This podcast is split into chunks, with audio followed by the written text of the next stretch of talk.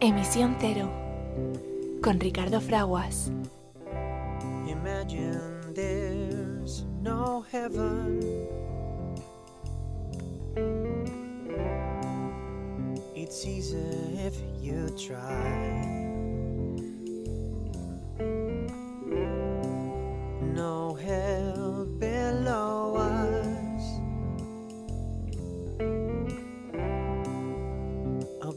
Us only sky. Imagine all the people living for today. Hola amiga, hola amigo que te unes a Emisión Cero, tu programa dedicado la información y promoción de la sostenibilidad. Sostenibilidad entendida principalmente como un acto de generosidad, toma de conciencia, un acto de amor, pensar en los demás para aprovechar los recursos eh, naturales, para satisfacer las necesidades del presente, no solo las de algunos, sino las de todos, porque hay de sobra para todos, sin poner en entredicho que los que están por venir puedan hacer eh, también lo propio.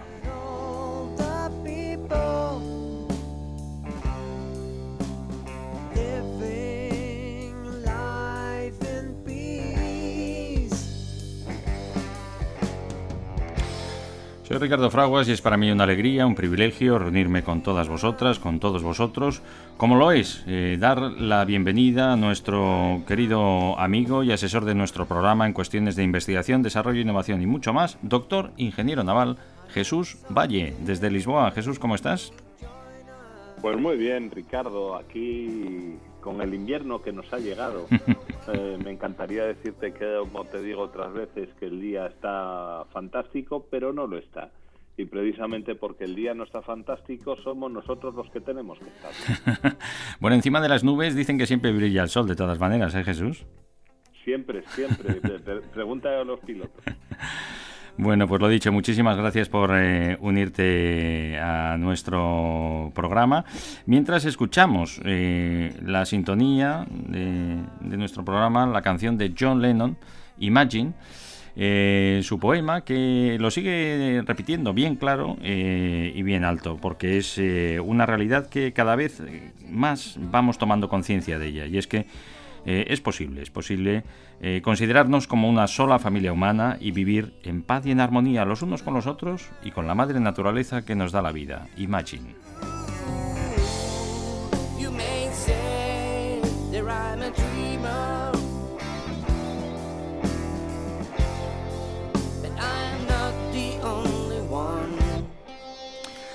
You may say I'm a dreamer, I'm not the only one. Estáis eh, todas vosotras, todos vosotros. Está Jesús Valle con nosotros. Parece Jesús, ¿verdad? Que cuando nos aproximamos a las fechas navideñas eh, resuena todavía más eh, este mensaje de paz, de armonía, de amor, de pensar en los demás. Nosotros lo repetimos todas las semanas, pero ya estamos llegando a las navidades. Ya están aquí, pero tiene que ser Navidad todo el año. Pues lo es, lo es en, en nuestros eh, corazones, eh, como lo es eh, esta realidad que ahora eh, pues queremos, queremos gritar cantando. Que es que eso, que podemos vivir como uno solo, live as one. Leave us one. Live as one. Live as one. Live as one. Live as one.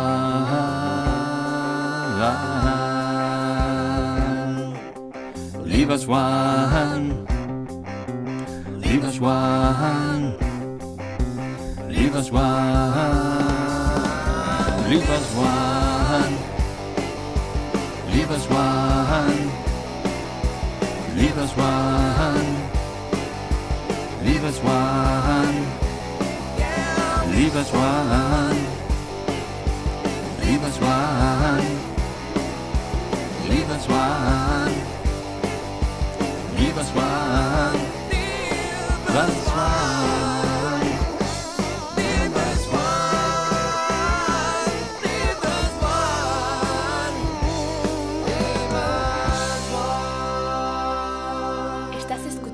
Emisión Cero. el programa que impulsa el cambio positivo, con Ricardo Fraguas.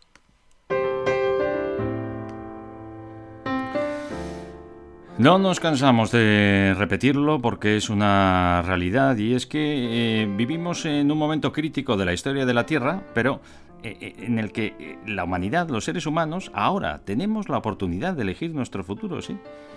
Porque a medida que el mundo se vuelve cada vez más interdependiente y frágil, el futuro depara grandes riesgos, pero también grandes oportunidades.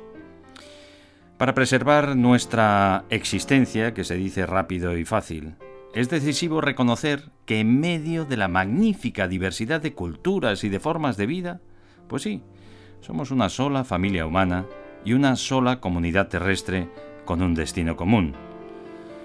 Tenemos eh, en nuestras manos eh, la posibilidad de ejercer la responsabilidad de continuar la unión de esfuerzos y de voluntades para crear una sociedad global sostenible. Pero ¿cómo hacemos esto? Pues eh, fundamentándolo, primero en el respeto hacia la naturaleza, el ejercicio universal de los derechos humanos, la justicia económica y la cultura de la paz. En torno a este fin, ese imperativo que nosotros, los pueblos, las personas que habitamos la tierra, declaremos nuestra responsabilidad unos hacia otros, hacia la gran comunidad de la vida y hacia las generaciones venideras. Son las sabias palabras de la Carta de la Tierra de las Naciones Unidas que, como siempre, hacemos nuestras y vuestras aquí, en Emisión Cero. Estás escuchando Emisión Cero, el programa que impulsa el cambio positivo, con Ricardo Fraguas.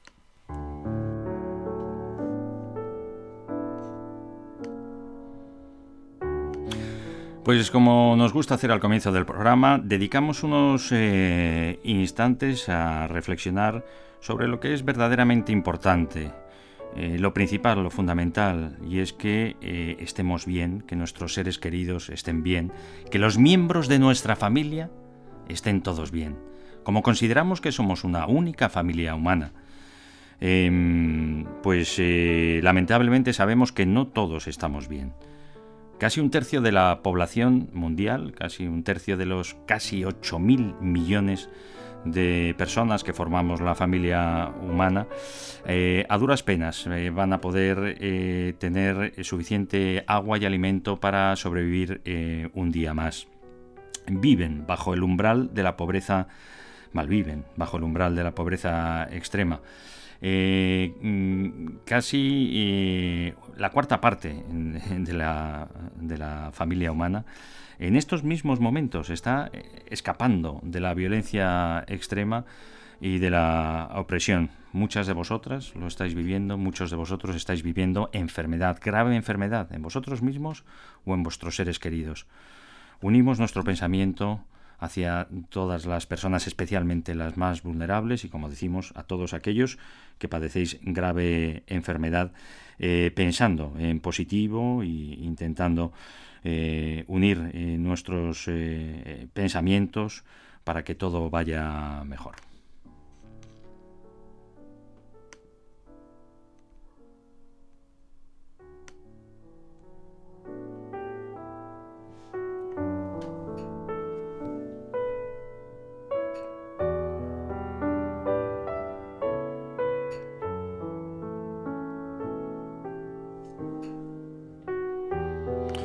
Es un primer paso, la toma de conciencia. Amigo, doctor ingeniero Aval, asesor de nuestro programa en cuestiones de investigación, desarrollo, innovación y mucho más.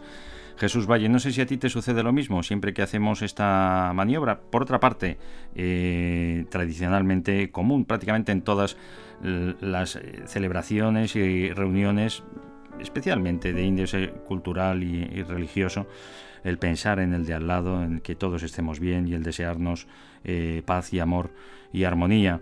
Em, es como si exhaláramos todo nuestro aire y de repente decimos, reconectamos con lo que es verdaderamente importante, ¿no? que es lo esencial, eh, el poder eh, estar, estar bien. y, no te quiero decir ya el poder ejercer el privilegio de los derechos humanos. ¿Te pasa a ti esto también que es como decir, uff, madre mía, nos enfrentamos a, lo de verdad y ya vamos a, relajarnos un poco pensando en lo que es verdaderamente importante, Jesús? Es que de, de, repente, lo que decía al principio, ¿no? Empieza a hacer frío, empieza uno a quedarse en casa y cuando empieza uno a quedarse en casa, pues empieza a reflexionar. Y si uno hace una reflexión un poco profunda, pues llega a lo que tú estabas diciendo, ¿no? No solo a qué, qué tal estoy yo, sino a qué tal están los que me rodean y qué tal está la humanidad. Y, llegamos al día de menos, de menos luz del año, al solsticio, precisamente, eh, sensibles, ¿no? Yo creo que llegamos todos bastante, bastante sensibles y bastante, bastante abiertos al resto. Luego la Navidad viene, viene tocada de mucha, de mucho consumismo y de muchas cosas, ¿no? Pero, pero la Navidad lo que siempre tiene es acordarse de la familia, acordarse de los demás, eh, compartir, ¿no? Y fíjate que la que la, propia lotería es, lo que lo que nos dice todos los años, ¿no? No es una cuestión de hazte millonario, nadie se hace millonario porque te toque la lotería de Navidad, ¿no? Es comparte. Siente la felicidad de compartir, siente la felicidad de que si a ti te va bien, le vaya bien a los que están contigo. Y eso llena mucho llena, llena probablemente mucho más que el hecho de, que te toque a ti solo, ¿no? O de que tú estés bien. Para estar uno realmente bien necesita que los que están alrededor también lo estén. Em, em, hemos pasado un año francamente difícil, todavía de recuperación, y lo que nos queda todavía. Eh, en cuanto a la erradicación de la violencia extrema y en cuanto a la erradicación de eh, la pobreza, muy vinculado y estrechamente vinculado a cómo procesamos eh, la energía, cómo transformamos la energía, cómo la generamos y cómo la consumimos. Queremos seguir adelante en esa independencia de la quema masiva e indiscriminada de combustibles fósiles que nos está matando mm, a los seres humanos de uno en uno, está acabando con el ecosistema en el que vivimos también y como siempre está haciendo padecer más a los más vulnerables.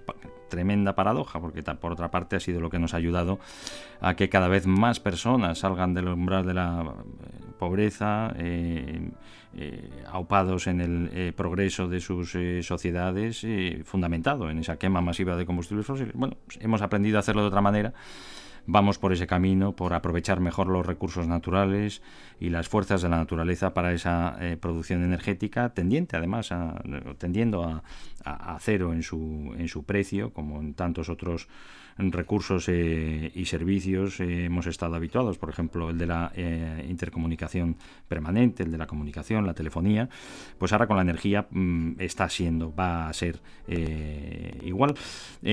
pero este año pues no ha sido desde luego el mejor de todos en estos avances y en eh, la consecución de esas metas que nos hemos eh, fijado para antes del año 2030, em, empezando por la más importante, ¿no? esa erradicación de la eh, pobreza extrema. El coronavirus eh, sigue más que coleando vivo y coleando. Eh, Jesús, estamos en territorios donde se ha tenido acceso masivo a la protección mediante la vacunación, pues siguen surgiendo los contagios por miles.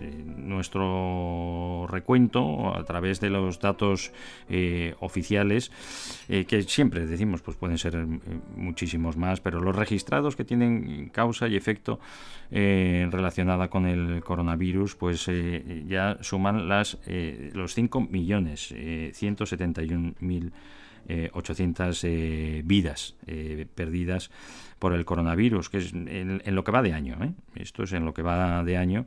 Em, y fijaros el porcentaje tan alto que em, eh, tétricamente está marcando eh, esta eh, enfermedad comparado con los fallecimientos de todo este año, que son 25 millones eh, de vidas que hemos perdido en nuestra familia humana en lo que va de año, que está a punto de concluir. Bueno, pues eh, de esos 25 millones, 5 millones, más de 5 millones, 171.800 personas se las ha llevado el coronavirus y estamos viendo en territorios como Alemania o Escandinavia, que se había quedado al margen con territorios como el de nuestras hermanas y hermanos de Dinamarca, que a duras penas eh, habían eh, experimentado contagios y muertes, eh, pues que está cobrando mayor virulencia que en los peores momentos que pasamos aquí en España, Jesús. Es que tarde o temprano le va tocando a todo el mundo, ¿no? Al que no le tocó antes, pues le toca, le toca ahora. Eh, lo que sí que nos ocurre, pues son, son situaciones eh, todavía de, negacionismo, ¿no? De, de no confiar en la vacuna. Eh, fíjate que hace, hace unas semanas, tres semanas creo que fue, el presidente de Austria comunicó que ellos estaban en un riesgo muy alto de poder tener un gran apagón debido a que eh, su dependencia energética se basaba en el gas que les venía de, Rusia y los recortes, pues eh, ahora en una época en la que empieza a hacer frío y hay que encender calefacciones, al no haberse regenerado a, a, unas, a, una, a unos sistemas energéticos más más, más sostenibles, pues bueno, todavía tienen esa gran dependencia. Cuando el presidente de Austria dijo eso, automáticamente todos los austriacos y muchos no austriacos, porque en España también pasó y en Portugal también pasó, dijeron hay un riesgo de hay un riesgo de tener un gran apagón, vamos a hacer acopio. Y entonces de repente los supermercados hubo quien asaltó supermercados como en la primera época de la pandemia. ¿no? Sin embargo, ahora estamos en la situación en la que Austria dice estamos muy mal y vamos a confinar. Parece que a Austria le ha tocado en este mes ser el pupas de, de, la Unión Europea, ¿no? Al que le cae todo. Bueno, pues no se ha dado esa situación análoga a la del miedo a un apagón. Es decir, el, el confinamiento de Austria todavía no está produciendo esos efectos de cautela que lógicamente debiera tener. Es como que, que, nos contagiamos muy rápidamente de aquello que nos interesa y muy poco de aquello que no nos interesa. Lo que pasa nos da más nos da más miedo quedarnos sin tele que eh, enfermar de coronavirus, Jesús. Mucho más, mucho más, ¿no? O, no poder o no poder jugar o no poder atender ciertas ciertas cuestiones que para nosotros se han, se, han hecho necesarias. Eh, no tenemos una dependencia de la energía muy muy alta, pero oh, fíjate que, que, que, a mí el confinamiento de Austria me hace pensar mucho, ¿no? Porque porque dices bueno eh, Austria es un país que, que tiene un gran negocio navideño. Es decir, para ellos las navidades suponen un, ingreso turístico bastante importante. Todos conocemos el famoso concierto de, Año Nuevo de, Viena y, y, se mueve mucho dinero con todos los ensayos, con todos los conciertos, con toda la gente que va a ver la, la decoración navideña de Viena que sumado sumado a su tradición sumado a su tradicional turismo invernal también de, de estaciones de esquí etcétera.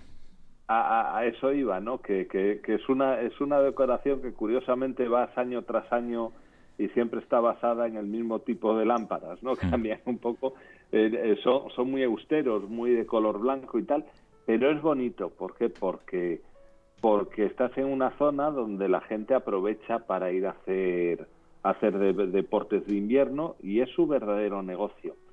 Eh, cerrar Austria en la época en la que Austria realmente es turística y, y tiene ingresos debido, debido a ello, pues no tiene que ser una decisión fácil. ¿no? Yo creo que precisamente lo que están intentando es salvar un poco los muebles, es decir, a ver si nos confinamos ahora 20 días entre noviembre y primeros de, diciembre y a ver si conseguimos salvar el mes de diciembre, que es el mes el mes fuerte.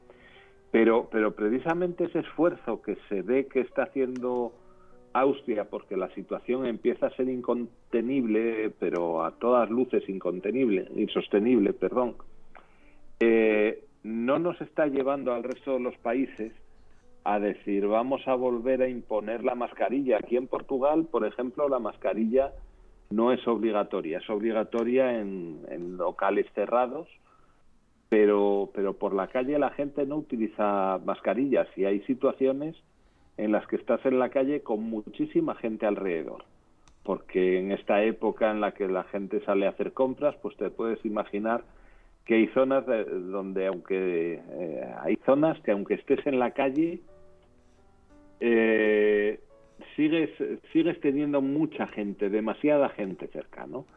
Y, y, a mí me llama la atención que somos muy pocos los que ponemos la, la mascarilla y yo sigo poniéndola porque porque me siento mucho más seguro con ella y me llama mucho la atención que un gesto tan simple como es poner una mascarilla cuando hay gente cerca pues parece que ya lo hemos desterrado.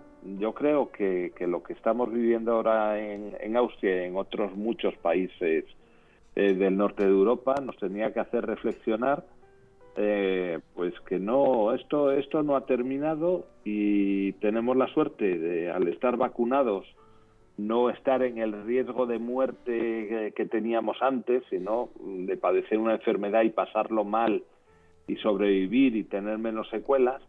Pero eso no quiere decir que estemos libres de la enfermedad. La enfermedad sigue aquí la enfermedad va a seguir mutando.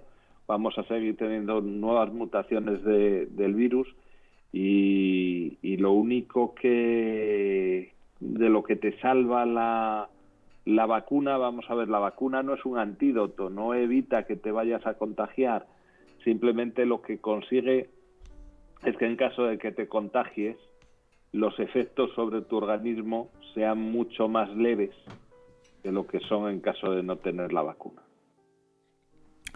Los eh, casos eh, registrados de contagio por coronavirus en lo que va de año, eh, como mm, decimos, eh, han superado los 250 millones.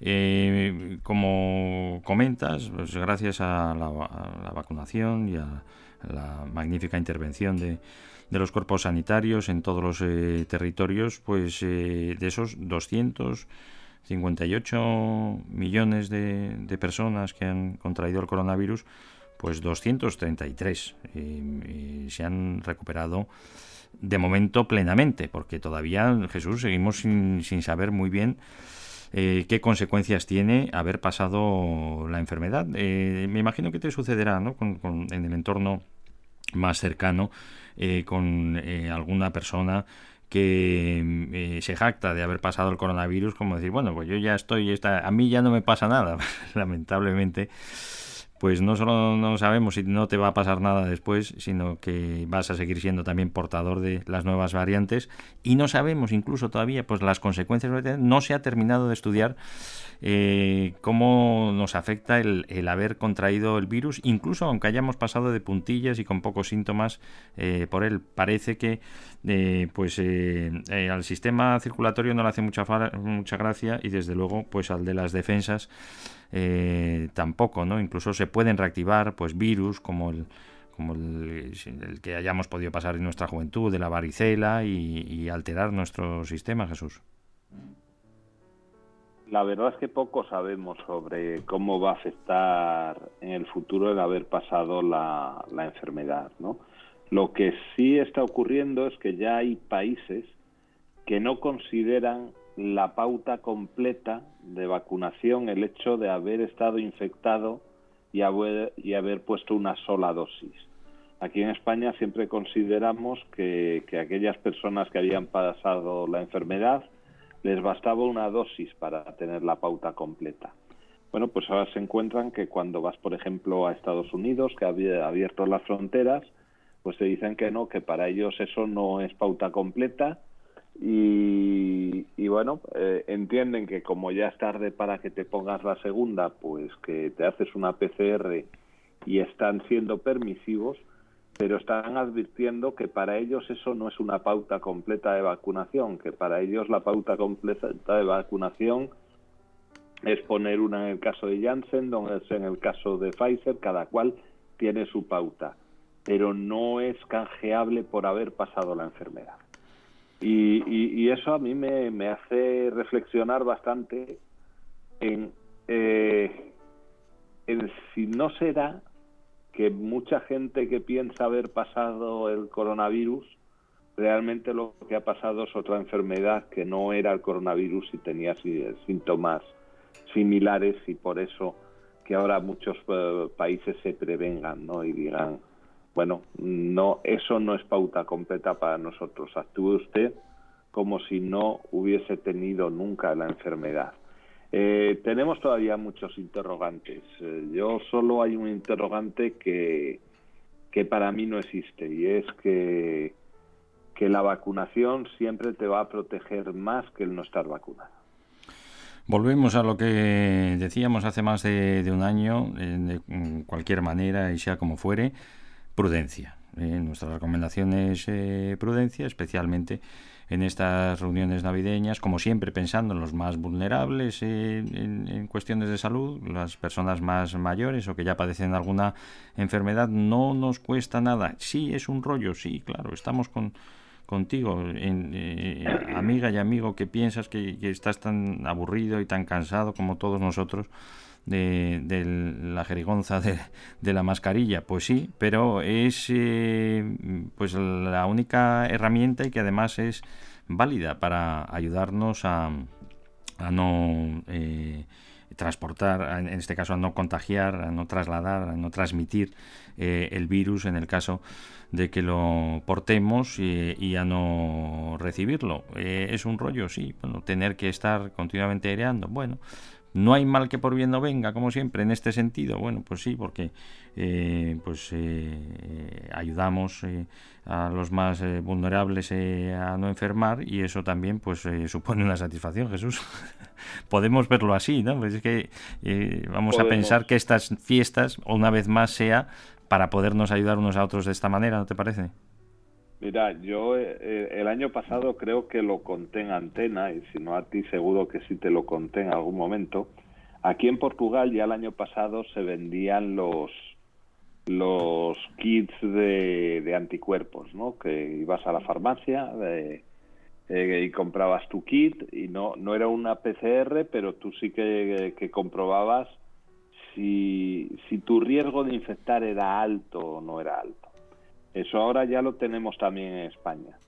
Nosotros el año pasado eh, nos costó eh, nos costó bastante que nos vendiesen la cantidad de kits que, queríamos llevar a España porque nuestro cálculo fue si vamos a ver el día de Navidad a unos familiares, vamos a ver a otros en, Año Nuevo y vamos a ver a otros en Reyes y siempre hay personas de edad y vulnerables en ese grupo, yo solo iré al, a la cena, a la fiesta, al, al sarao correspondiente, si cuando hago mi prueba, mi prueba me dice que razonablemente no estoy infectado. Y eso ya te digo que nosotros lo hicimos el año pasado, es un poco desagradable meterte el tubito por la nariz y esas cosas, también te digo que menos desagradable hacerlo uno que cuando te lo hacen, porque tú a ti mismo sabes cuándo te estás haciendo daño y entonces tiras para atrás y vuelves a vuelves a cambiar el, ángulo, ¿no? Tampoco es es nada que, que sea que sea complicadísimo ni ni que sea ni que sea mortal. Y con ese simple gesto, en un cuarto de hora, eh, tú ves cómo se ha quedado esa esa prueba y no te digo que no estés, no estés plenamente seguro de no estar contagiando, porque un test de antígenos es un test de antígenos, no estás, no estás haciendo una PCR completa y, además puedes saber, puedes estar desarrollando la enfermedad en estos días, pero por lo menos juegas, eh, juegas a disminuir el riesgo, ¿no? Que es lo que es lo que hacemos. Mira, los, los, ingenieros siempre jugamos con el análisis de riesgo.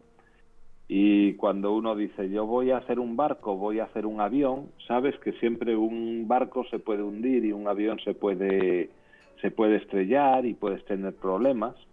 lo que haces es un análisis eh, importante de riesgos eh, para ver cuál es realmente el riesgo que estás corriendo eh, montando en ese barco o montando en ese avión. Es decir, cuántas veces tienes que montar para que ocurra algo y cuántos, cuántos de esos algos que pueden ocurrir van a acabar en una, en una catástrofe. ¿no? Y en ese análisis de riesgo se basa el que tengamos eh, tengamos los, los aparatos que tengamos y tengamos los trenes que tenemos y tengamos incluso los vehículos, los coches ¿no? que utilizamos todos los días y los autobuses. Camiones y todos los medios de transporte siempre llevan un análisis de riesgo. Yo esto del, del virus lo veo de la misma manera.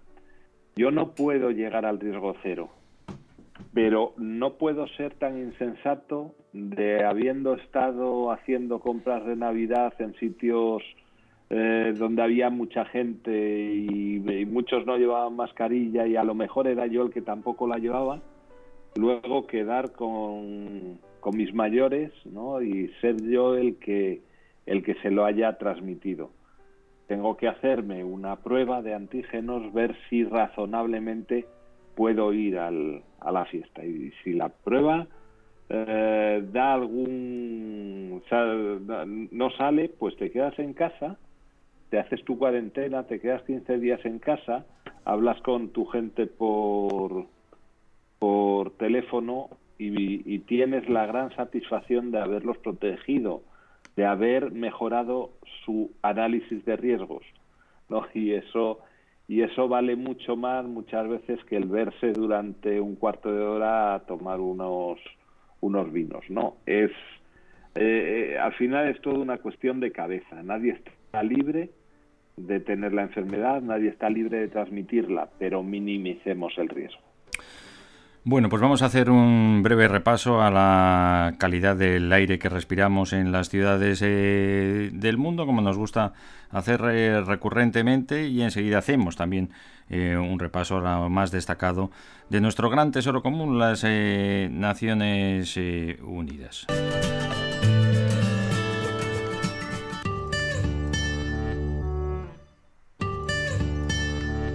Estás escuchando Emisión Cero el programa que impulsa el cambio positivo, con Ricardo Fraguas. Pues eh, ya lo sabéis, ya, lo sabes, eh, Jesús. Eh, el aire que respiramos, pues no es todo lo bueno que nos gustaría. especialmente y recurrentemente, pues en las ciudades donde viven más personas expuestas a, esta vulnerabilidad en territorios eh, pues como la, India, como la propia China, por supuesto en Medio Oriente también, eh, en África, en algunas de las ciudades de América Latina, pero en muchas de las eh, ciudades también de los eh, países que, entre comillas, decimos más avanzados y más desarrollados. ¿Por qué? Porque continuamos quemando cantidades ingentes de combustibles fósiles para producir la energía eléctrica que consumimos y también pues para transportarnos y para calentarnos. acudimos a las cifras oficiales pues una de las bondades de la interconexión permanente es este acceso eh, libre a la información que tenemos y en este caso a los medidores de la calidad del aire de las ciudades del mundo a través de una de las plataformas. Hay muchas, pero recomendamos porque lo hace francamente bien, está puesta a disposición y de manera muy visual eh, y, dinámica y comprensible. Eh, IQ Air, Air en inglés, IQ Air .com, IQ, IQair.com, si lo decimos en inglés, IQair.com. Eh, podemos ver en, un eh, mapa interactivo todas las ciudades del planeta. La península ibérica Estamos, eh, como recordabas Jesús, pues inmersos en un, en un frente. Prácticamente está lloviendo en toda la península, en el norte de España, en la meseta, creo que en Lisboa también, ¿no? No te, ahora te escuchamos, sí. Ahora.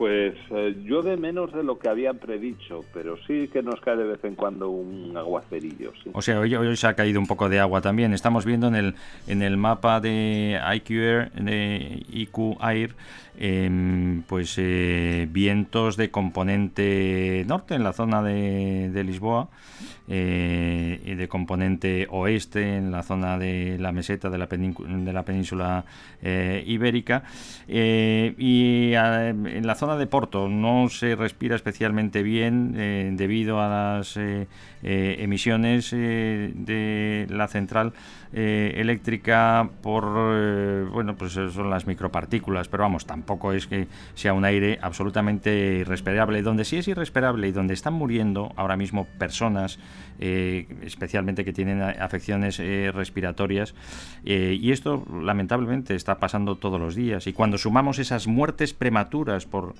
ese aire sucio que, que respiramos eh, en el mundo, superamos incluso las que acabamos de hacer mención, trágicas cifras de más de 5 millones de personas que se ha llevado este año eh, registradas eh, el coronavirus. Es algo que está en nuestra mano cambiar. Ahora mismo en Dhaka, Bangladesh, el aire es absolutamente irrespirable, los niños no pueden ir ni a, ni a la escuela y aún así están tosiendo dentro de sus viviendas en Kolkata, en la India, en el propio Sarajevo, fíjate, en Bosnia, aquí, en, en Europa, en, en, Lahore, en Pakistán, en, en, Nueva Delhi, por supuesto, en la, en la India, que es, sucede todos los días. Eh, son demasiadas eh, ciudades, claro que es donde, donde nos agrupamos los, los seres humanos, donde eh, hoy hoy, en el día de hoy, y como sucedió ayer y como lamentablemente va a suceder mañana, el aire es irrespetable. No ejercemos ese derecho a un medio ambiente saludable, eh, Jesús. Eh, madre mía, acaba de terminar la, COP, la COP26 y estas, eh, estos datos nos echan eh, para atrás. Fíjate que son números, ni siquiera estamos hablando de, de cuántas personas lo están pasando mal y están muriendo en este momento, pero lo que sí sabemos es que es redundante. Todos los días, en demasiados territorios, se respira un aire sucio por la acción humana que puede ser de otra manera. Mm, es incomprensible, Jesús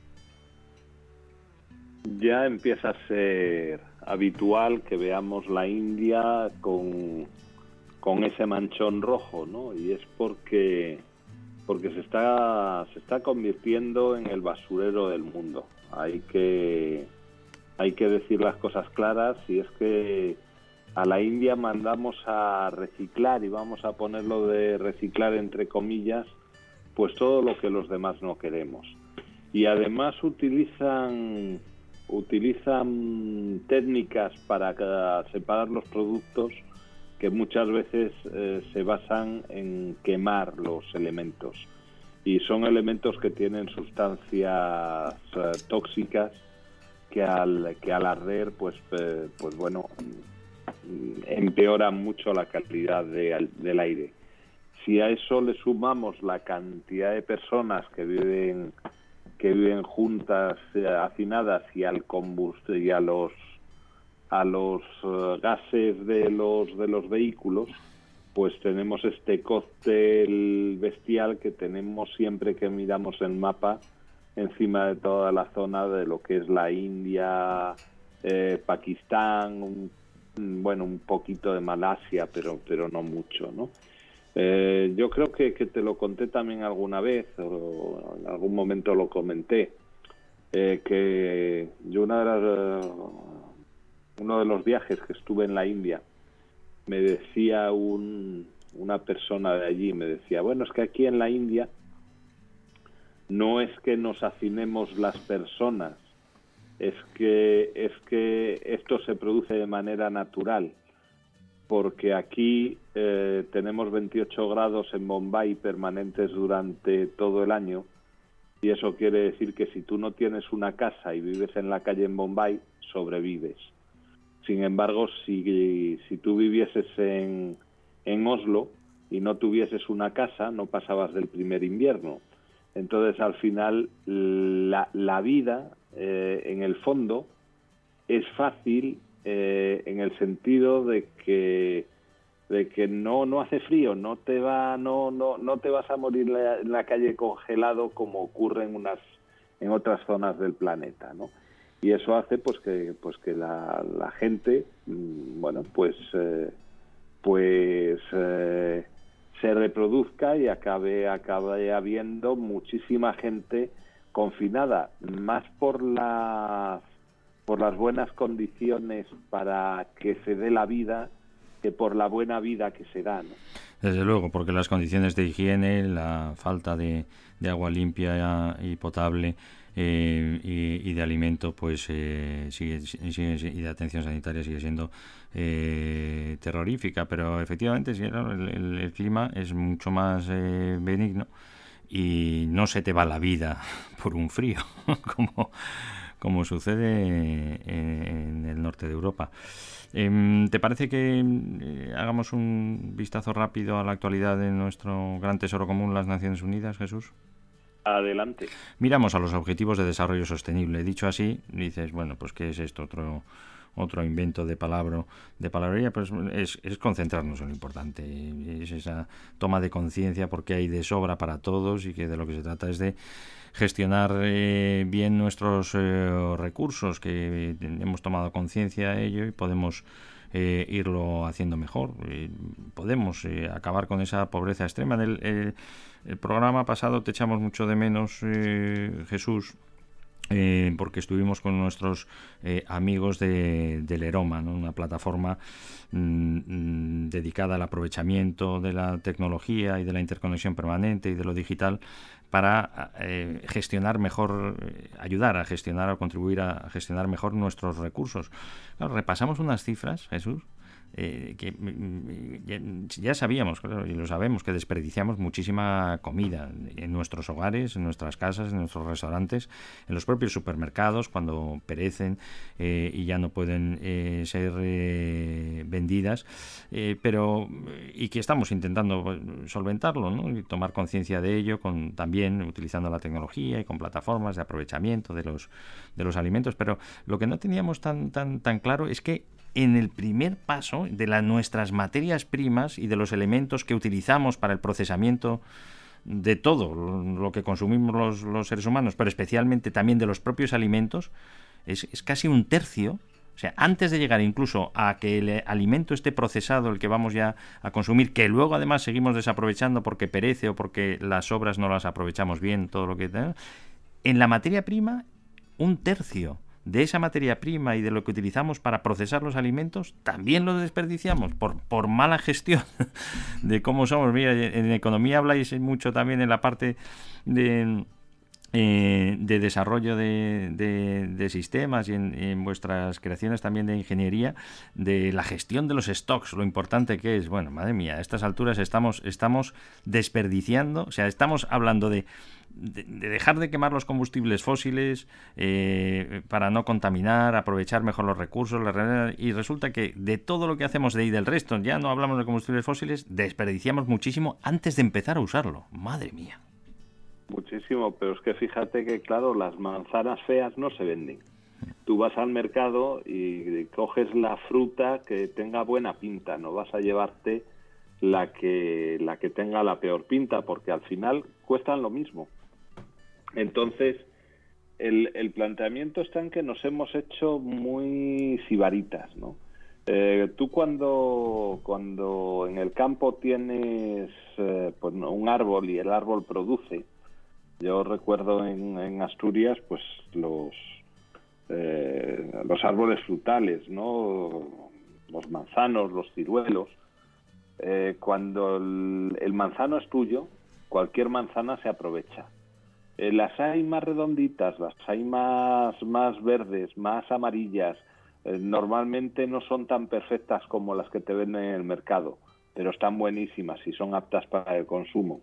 Pero sin embargo, cuando eres un gran productor, sabes que hay un porcentaje muy alto de ese producto que el mercado no te lo va a comprar. Nos pasa también con el pescado. Cuando, cuando el pescado se vende en la lonja, hay cierto tipo de, de pescado que no se, no se puede vender eh, porque ya ha saturado el mercado y porque llega un momento que... Ya no puede volver a la mar, el pescado está muerto, ya no vuelve a la mar, se tira. Claro. Directamente se tira. No. Se, se, bueno, gracias a Dios, en las lonjas ahora mismo hay un sistema que en cuanto el pescado pasa, baja por debajo de un cierto precio que se fija para cada especie, ese pescado no se vende para consumo humano, sino que lo compran a un precio previamente tasado las fábricas de animales para de, de procesamiento de, de, comida para, de animales. para animales no para alimentos para el ganado alimentos para las mascotas.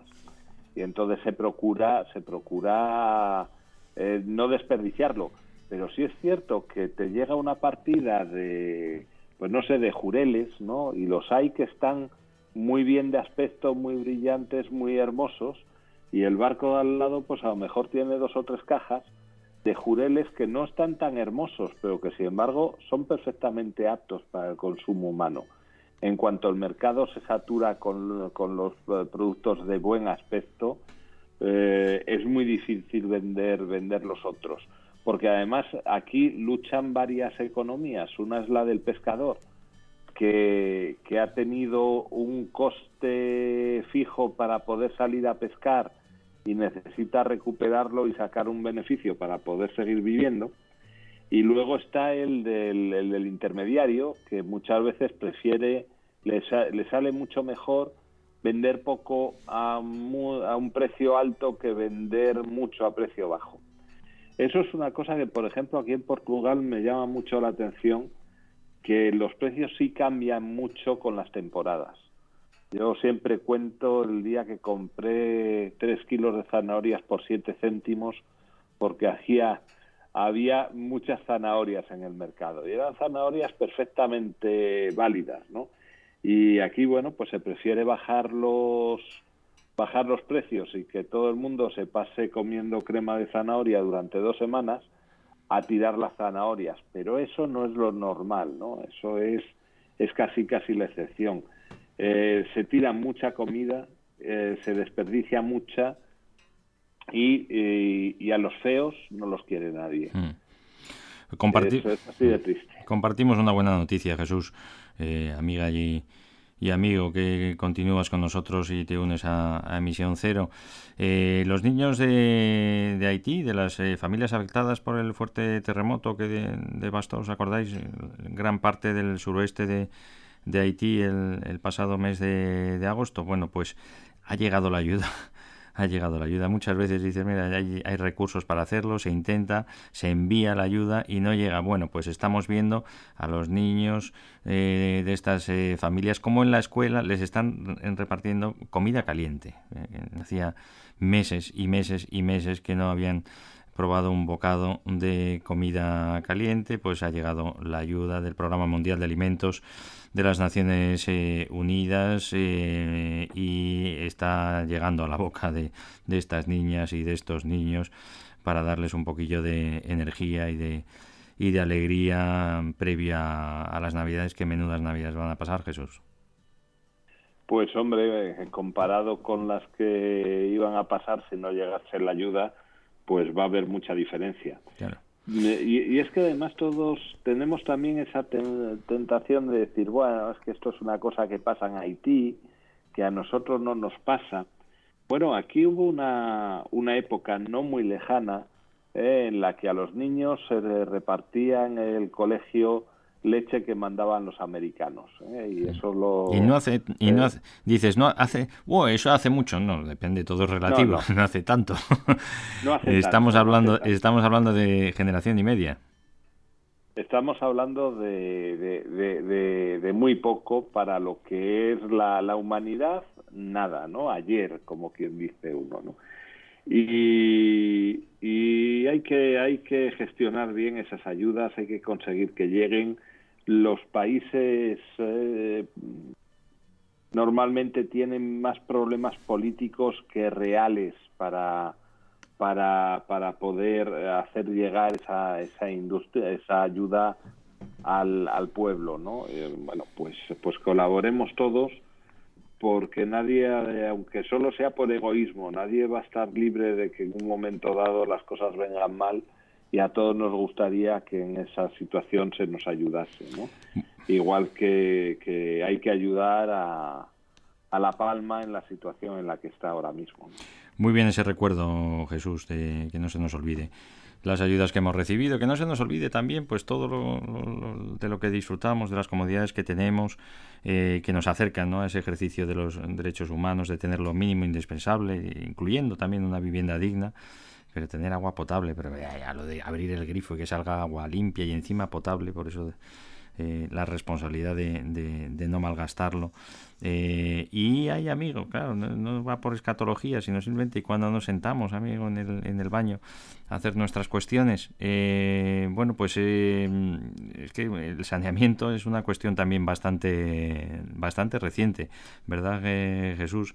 Se nos olvida mucho, ¿no? Que antes, como mucho, ya era un privilegio también tener un, un, corral de gallinas donde poder ejercer estas cuestiones como hacen los, los animales, cerca de incluso de tu, de tu propia vivienda sin tenerte que ir eh, al campo. Pues eh, tener agua corriente y tener eh, un baño con un retrete, pues es algo que un tercio de la humanidad no tiene.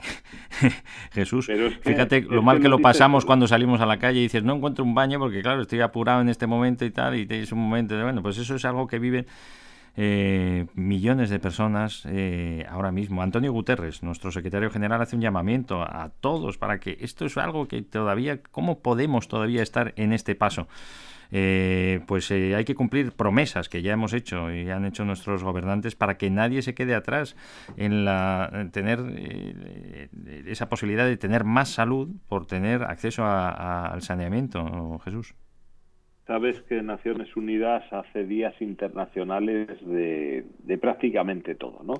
O sea, cuando, cuando miras un día siempre es el Día Internacional de algo. Bueno, pues el 19 de, este mes fue el Día Internacional del Retrete. Ah, bueno, pues claro, bien, claro, pues mira, por eso. Y, y, y, enlaza precisamente con lo que tú estás comentando, ¿no? No es que vayamos a, a todos a ponernos ahí a dar a, dar gracias al retrete por sus servicios que son muchos y 20 segundos pero ¿eh, sí, pero sí que tenemos que concienciarnos de que es una gran suerte tener eso porque muchos muchas personas en el mundo no lo tienen y eso va en contra de toda la salubridad que es necesaria pues muchísimas gracias eh, Jesús Valle por habernos acompañado. Gracias amigas y amigos por haber estado con nosotros. Jesús, que lleves una vida saludable y sostenible.